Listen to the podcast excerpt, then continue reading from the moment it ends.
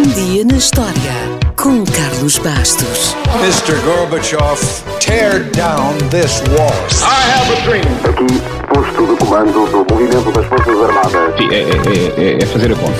Houston, we have a problem. Yes, we can. And now for something completely different.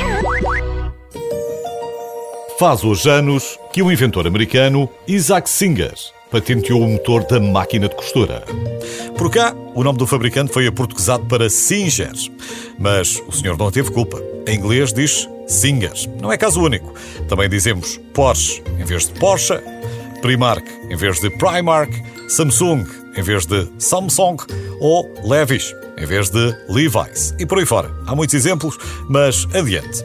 Voltemos às máquinas de costura, cujo conceito já existia desde 1755, ou seja, desde o tempo do Marquês de Pombal. A ideia terá surgido na Revolução Industrial para reduzir o trabalho manual nas empresas de roupas.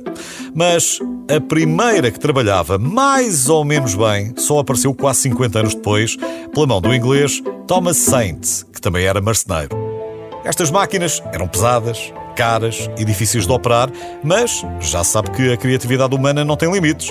Em 1830, um alfaiate francês resolveu aperfeiçoar a tecnologia inglesa e as máquinas de costura tornaram-se verdadeiramente práticas. O Sr.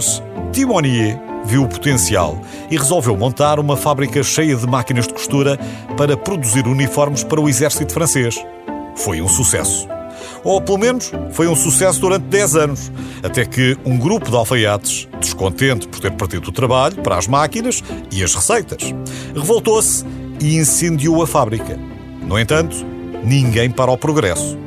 A máquina de costura chegou aos Estados Unidos e, apesar de não a ter inventado, Isaac Singer, que era inventor, mecânico, empresário e ator, certamente ajudou a torná-la popular. Desenvolveu a sua primeira máquina com base nos desenhos existentes, patenteou-a e criou a empresa com o seu nome, que em poucos anos se tornou a maior produtora de máquinas de costura do mundo. De facto, as máquinas de costura transformaram os primeiros inventores americanos em milionários. Há quem diga que foram os primeiros inventores milionários da história. E ficaram ricos por dois motivos. Em primeiro lugar, as patentes. E em segundo lugar, o aumento exponencial da procura de uniformes produzidos em grande escala por causa da Guerra Civil Americana. Ambos os lados precisavam de andar vestidos. Depois, apareceram as primeiras máquinas de costura elétricas.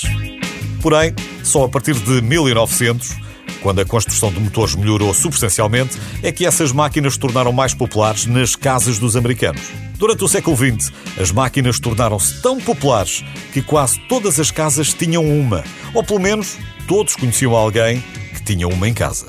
Hoje, as máquinas de costura são usadas principalmente para criar roupas, mas podem ser usadas para cozer sapatos ou para acabamentos em móveis, brinquedos ou livros. Em resumo, o que estas máquinas conseguiram foi substituir a demorada costura manual de 15 horas para apenas uma hora. E isso mudou significativamente a indústria da moda devido à velocidade com que as roupas podiam ser feitas, baixando e muito o custo.